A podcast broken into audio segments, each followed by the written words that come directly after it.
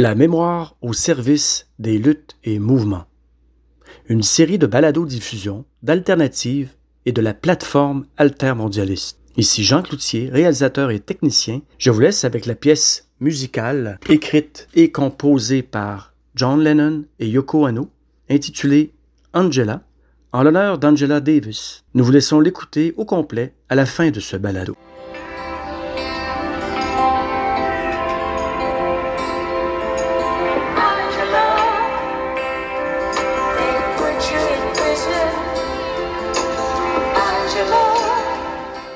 Une série de balados sur les mouvements et les personnes qui résistent à l'oppression et à la violence dans le monde, présentés par la plateforme altermondialiste en association avec le mouvement Alternative. Ce réseau québécois se propose de renforcer la réflexion sur le néolibéralisme 2.0 et d'esquisser des chemins qui pourraient emprunter l'altermondialisme sous ses diverses formes. Notre projet est de participer à la réflexion qui se manifeste dans différents lieux depuis quelque temps sur le renouvellement de l'altermondialisme et de l'internationalisme. Nous voulons accorder dans nos travaux une place importante aux personnes qui ont souvent moins la parole. Aujourd'hui, dans notre monde, des crises éclatent ici et là, dont certains attirent l'attention et d'autres pas. Ces crises sont habituellement le point culminant d'une série de tensions qui atteignent un seuil critique. Elles illustrent l'incapacité de régimes qui violent les droits et aggravent la pauvreté et l'injustice. Parallèlement, ces crises expriment la colère, le refus et aussi l'espoir de populations fragilisées de reconstruire leur pays, comme on le voit ces jours-ci en Haïti et de bien d'autres endroits dont on entend peu parler. Cette plateforme numérique organise sur ce thème une série de balados qui permettront de donner la parole avec des capsules historiques contemporaines sur des personnes qui ont fait leur part, leur contribution dans l'histoire.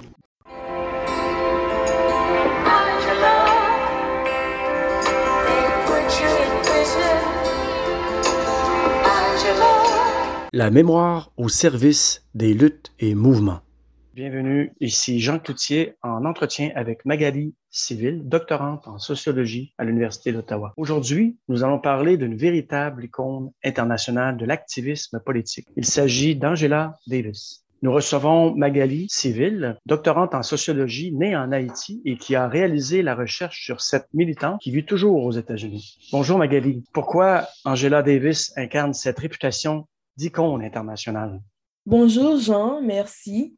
En effet, Angela Davis est une militante radicale afro-américaine, communiste, féministe, antiraciste et anticapitaliste. Elle s'est impliquée dans le mouvement de libération des Noirs aux États-Unis dans les années 60-70. Elle a dédié sa vie à lutter contre plusieurs formes d'injustice et d'oppression qui touchent les minorités sociales, notamment les Noirs aux États-Unis. Son cheval de bataille, dirais-je, est la lutte pour les droits civiques et les droits humains. Elle a mené une vie de combat contre le capitalisme, le racisme, le patriarcat, le sexisme et aussi contre l'impérialisme américain. Aujourd'hui encore, elle est engagée pour la cause LGBT queer.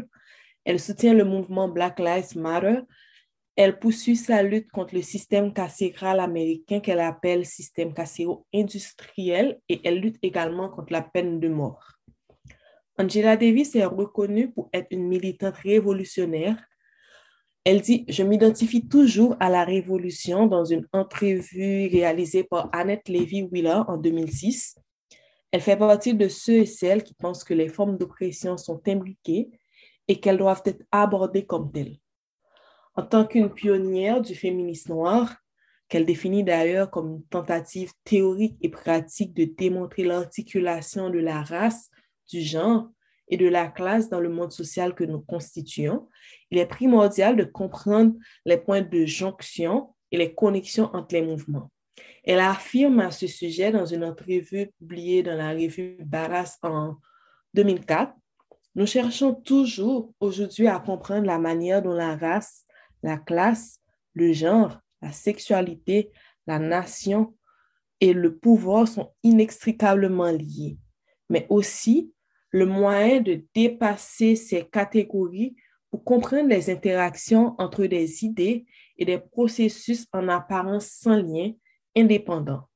Mettre en avant les connexions entre les luttes contre le racisme aux États-Unis et celle contre la répression des Palestiniens par Israël est, dans ce sens, un procédé féministe.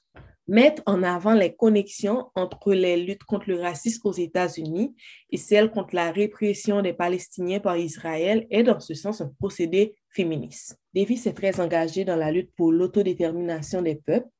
Elle prône la solidarité internationale et milite contre l'offensive états-unienne envers l'Irak, entre autres. Elle le dit elle-même, la solidarité internationale l'a sauvée en se référant à la vaste campagne de mobilisation internationale Free Angela, qui l'a fait acquitter en 1972, alors qu'elle était déclarée terroriste par le gouvernement états-unien. Tout le vécu et l'expérience d'Angela Davis reflètent ses pratiques, ses discours, ses productions scientifiques et son militantisme. Angela Davis a publié de nombreux livres et l'histoire de sa vie a défini le cheminement de sa pensée intellectuelle et de son engagement politique. Revenons un peu en arrière et présente-nous dans quel milieu elle est née aux États-Unis d'Amérique. Angela Davis est née le 26 janvier 1944 en, en Alabama, un État du sud des États-Unis, dans un contexte raciste et ségrégationniste. Elle a grandi dans un quartier surnommé Dynamite Hill à cause des nombreux attentats orchestrés régulièrement à l'encontre des familles noires de ce quartier. Elle a été exposée dès son plus jeune âge au racisme, à la ségrégation raciale et à la violence raciale qui cible les Noirs aux États-Unis. À cette époque, le Ku Klux Klan perpétrait régulièrement des attentats contre les maisons des familles noires. Ces événements, dit-elle, constituent ses premiers souvenirs d'enfance. Dans un entretien qu'elle a accordé à l'Express en mars 2013, elle rappelle Dès mon plus jeune âge, j'ai été confrontée au racisme dans mon quartier. Mon premier souvenir d'enfance est un bruit de bombes. Partout, des bus aux églises, des magasins aux toilettes publiques, des pancartes affichées White Only et Colored Only. Davis vient d'une famille de la classe moyenne. Elle acquit très jeune l'expérience militante grâce à ses parents qui étaient communistes. Elle explique dans plusieurs interviews que son père, Frank Davis, faisait le tour du quartier avec d'autres habitants tous les soirs, armés, afin de s'assurer qu'il n'y a pas d'étrangers racistes qui rôdaient dans les environs. Il s'agissait bien sûr d'un engagement pour la survie, puisque les maisons des Noirs se faisaient régulièrement bombarder.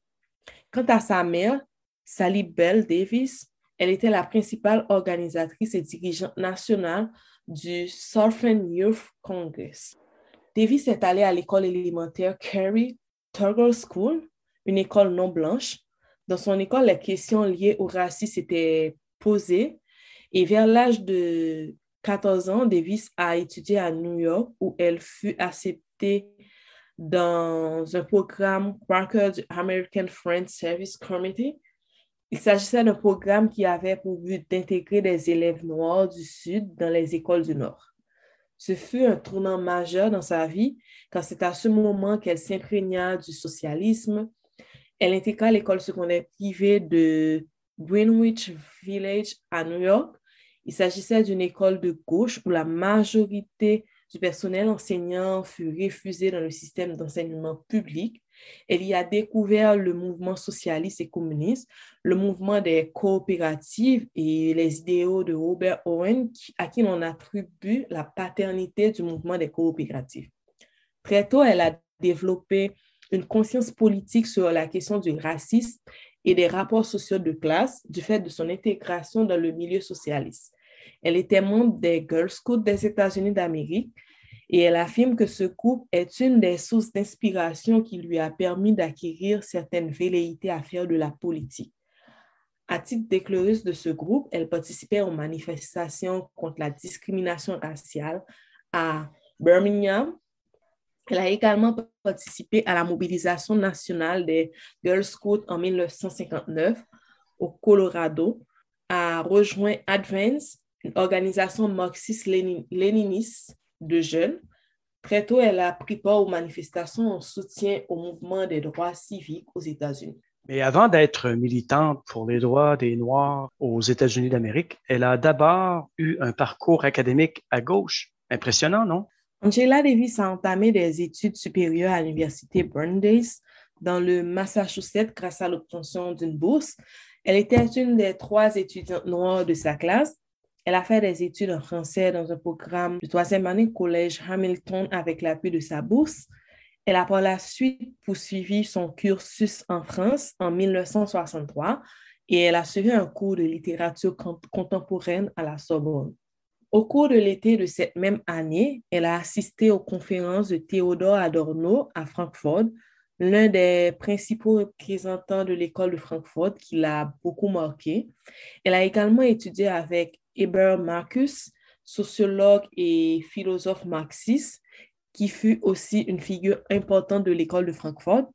Angela Davis a étudié la philosophie à Francfort en 1965. Au cours de ce séjour en Allemagne, elle côtoyait d'autres étudiants engagés, étudiants et étudiantes engagés de l'Union socialiste allemande des étudiants. Elle fut très active politiquement en participant à des manifestations contre l'intervention militaire au Vietnam, entre autres choses. C'est à son retour de son parcours académique en Europe qu'elle a commencé à s'impliquer pour les droits des Noirs aux États-Unis d'Amérique. Au cours de cette période, le mouvement de libération des Noirs aux États-Unis était en plein essor surtout avec le mouvement Black Power.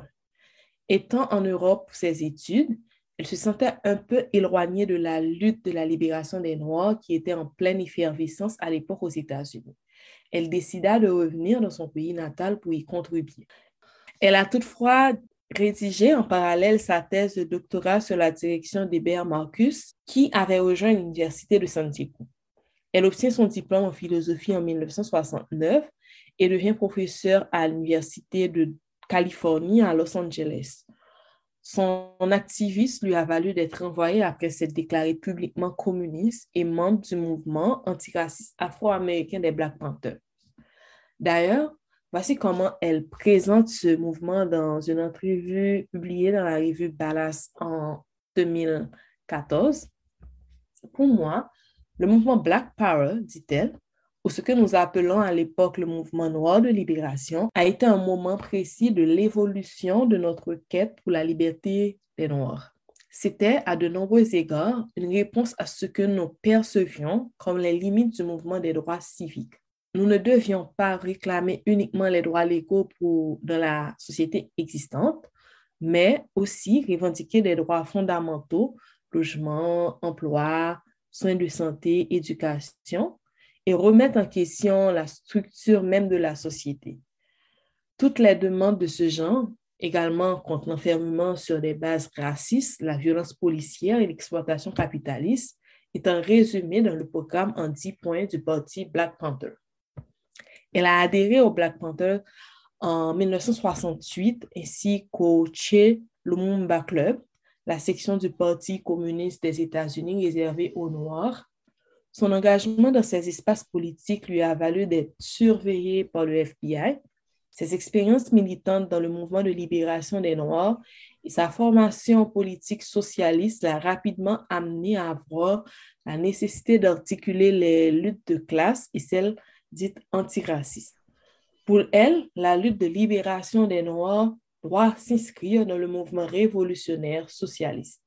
Mais la vie d'Angela Davis fut pleine de rebondissements alors qu'elle soutenait des militants noirs, bouc émissaire de la mort d'un gardien de prison. Racontez-nous cette histoire de l'affaire des frères de soldats.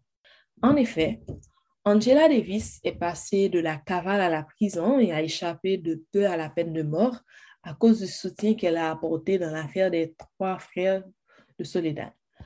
Le 13 janvier 1970, une bagarre a éclaté entre les détenus noirs et les détenus blancs dans la prison de Soledad en Californie.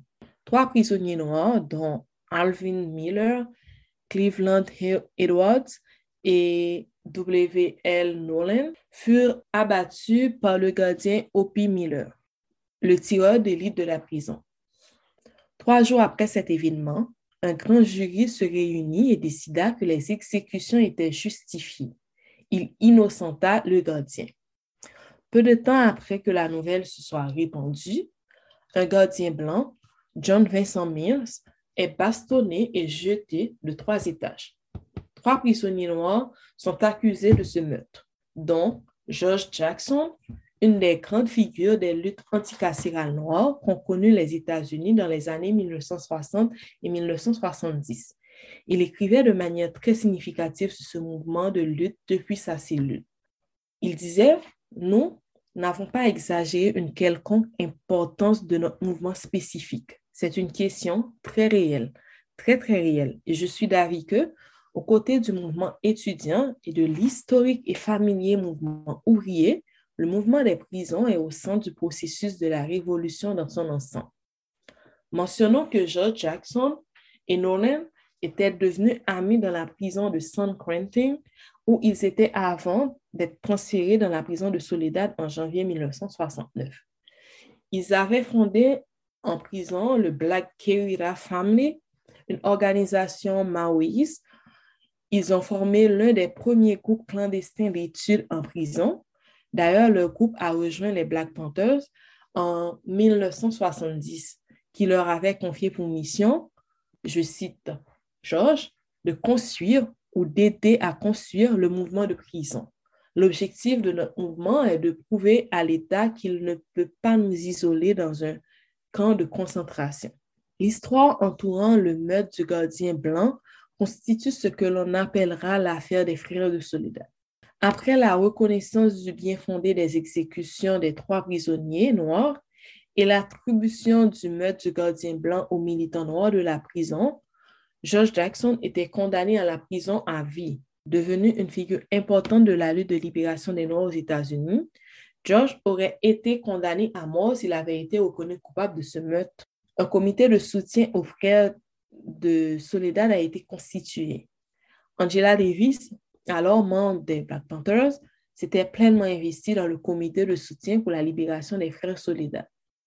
Le 7 août 1970 se produit un événement qui chamboulera la vie d'Angela Davis. Le petit frère de George Jackson, Jonathan Jackson, âgé de 17 ans, prend d'assaut la salle d'audience lors du procès. Il a opéré une prise d'otage dans le but de faire libérer les frères de Soledad en donnant des armes à trois autres détenus qui étaient au tribunal pour témoigner sur une autre affaire. Ils avaient pris en otage le juge, le procureur et trois jurys. Cet événement a fait plusieurs morts. Angela Davis est accusée de complicité dans cette affaire. L'enquête avait révélé que les armes étaient enregistrées à son nom et qu'elle était en contact avec les frères Jackson, George et Jonathan. Davis s'est retrouvé à l'époque sur la liste des dix personnes les plus recherchées par le FBI. Après deux mois en cavale, elle fut arrêtée et emprisonnée pendant 16 mois avant d'être jugée. Son procès débute le jour même où les prisonniers, les deux prisonniers des trois frères de Soledad, encore en vie, furent acquittés. Entre-temps, George Jackson avait été assassiné en prison pendant une soi-disant tentative d'évasion. Lors du procès de Davis, le procureur a remis en question son militantisme. Il affirma qu'elle ne se battait pas pour la réforme du système pénal ou pour la justice sociale, mais qu'elle était animée d'une passion pour George Jackson, avec lequel elle aurait eu des contacts physiques passionnés lors de leur unique rencontre dans une salle de prison. Elle clama son innocence, un vaste mouvement de solidarité autour du slogan Free Angela a vu le jour aux États-Unis et dans le monde pour exiger sa libération. Un comité de libération fut ainsi formé en faveur de sa libération. Des militants, militantes, artistes, intellectuels à travers le monde ont manifesté leur solidarité envers elle. Le groupe des Rolling Stones lui a même consacré une chanson, Sweet Black Angel, en 1972 dans la même veine, John Lennon et Yoko Ono écrivent la chanson Angela. Sous la pression internationale, elle est libérée sous caution et comparée à son procès le 4 mai 1972, où elle fut acquittée et a échappé ainsi à la peine de mort. Par ailleurs, elle entra dans la salle d'audience, les points levés. Mais que s'est-il passé après son acquittement? Après son acquittement, elle poursuit ses activités militantes et politiques. Elle a fait une tournée internationale en 1972. elle est allée au URSS où elle a reçu un doctorat honorifique de l'Université d'État de Moscou. Au cours de cette même année, elle, s'est également rendue en Allemagne de l'Est, où elle a reçu un degré honorifique de l'Université Leipzig. En 1974, elle est allée à Cuba. Elle a rencontré Fidel Castro. En 1979, elle a reçu le prix Lénine pour la paix de l'Union soviétique. Elle publie des essais et prononce des discours pour la paix au Vietnam poursuit son combat contre le racisme, milite contre le système carcéral, la peine de mort et le sexisme. Ayant elle-même vécu le sexisme au sein même des mouvements et organisations dans lesquels elle militait, elle affirme qu'aucun mouvement de libération des Noirs n'est possible tant que l'homme noir continue d'asservir la femme noire. Angela Davis est le genre de militante qui s'engage sur tous les fronts dans la rue, dans les organisations, dans les espaces politiques, institutionnels, dans le milieu académique. Elle s'est présentée aux, élections présidentielles américaines comme candidate à la vice-présidente en 1980 et en 1984 pour le Parti communiste des États-Unis d'Amérique, aux côtés du leader du parti à l'époque, Gus Hall. Parallèlement, elle a poursuivi sa carrière universitaire. De 1980 à 1984, Angela Davis a travaillé à l'Université d'État de San Francisco en tant que professeure d'études ethniques. Elle a par la suite rejoint plus tard les départements d'études féministes et d'histoire de la conscience de l'Université de Californie. En 2016, elle reçut un doctorat honorifique en lettres humaines de guérison et de justice sociale à l'occasion de la 48e cérémonie de lancement annuel du California Institute of Integral Studies. Plus récemment, en 2019, elle est entrée au National Women Hall of Fame. En 2020, elle a été nommée Femme de l'année 1971 par le Time dans le numéro spécial retraçant les 100 femmes qui ont marqué l'histoire des femmes aux États-Unis. Elle est classée parmi les 100 personnes les plus influentes par le Time en 2020 aussi. Que retient-elle de sa vie militante, du racisme aux États-Unis? Que pense-t-elle de la situation aux États-Unis d'Amérique actuellement? Les événements de la prison de Soledad et son engagement militant ont aiguisé son analyse du racisme qu'elle qualifie de racisme structurel elle estime que ce racisme structurel s'est perpétué aux États-Unis et qu'il est davantage présent aujourd'hui. Elle a dit lors d'un entretien, le racisme structurel, la façon dont les institutions perpétuent le racisme est plus dévastateur qu'à l'époque. Bien sûr, beaucoup de barrières sont tombées pour de nombreux Noirs et gens de couleur, mais cela a surtout profité à la bourgeoisie les progrès n'ont pas touché l'ensemble de la communauté noire où on trouve plus de pauvres, plus de détenus, plus de gens avec des problèmes de santé mentale. Dans son livre La prison est-elle obsolète? Elle démontre que le système carcéral continue d'alimenter le racisme structurel et le sexisme et aussi comment les entreprises tirent profit de ce système carcéral. Elle écrit La transformation des corps incarcérés et ils sont en majorité des corps de couleur, entre parenthèses, en source de profit qui consomment, voire produisent toutes sortes de marchandises, engloutis des fonds publics qui pourraient être dévolus aux programmes sociaux tels que l'éducation, le logement, les services à la petite enfance, les loisirs et la lutte anti-drogue. Aujourd'hui, Angela Davis affirme que la révolution, le renversement du capitalisme qui est un capitalisme racial, doit être pensé dans une lutte anticapitaliste, antiraciste et anti-patriarcat. Je finirai sur cette note en citant directement Davis lors d'une rencontre, rencontre Angela Davis et Assa Traoré, publiée dans la revue Ballas en 2009. Elle dit, Nous avons compris qu'il était aussi question de renverser un capitalisme qui est un capitalisme racial et qu'il ne peut y avoir de révolution tant que nous ne réglerons pas la question du fantôme de l'esclavage et du colonialisme. Le genre est également apparu comme un élément central dans le cadre d'un changement social radical. Il n'y aura aucun changement tant que nous ne reconnaîtrons pas que la violence la plus répandue dans le monde est la violence genrée. Il est utile d'avoir une approche féministe pour comprendre les rapports interrelationnels au sein des mouvements qui luttent pour la justice sociale et un changement radical. Il n'est pas possible de revendiquer la justice dans une sphère sans la réclamer partout. Il n'est pas possible de penser le racisme isolément des luttes et trait à la violence genrée. Merci beaucoup pour ce témoignage, Magali Civil, doctorante en sociologie à l'Université d'Ottawa. Merci, Jean. Une série de balados-diffusion, d'alternatives et de la plateforme altermondialiste. Ici Jean Cloutier, réalisateur et technicien. Je vous laisse avec la pièce musicale écrite et composée par John Lennon et Yoko Ono, intitulée Angela, en l'honneur d'Angela Davis.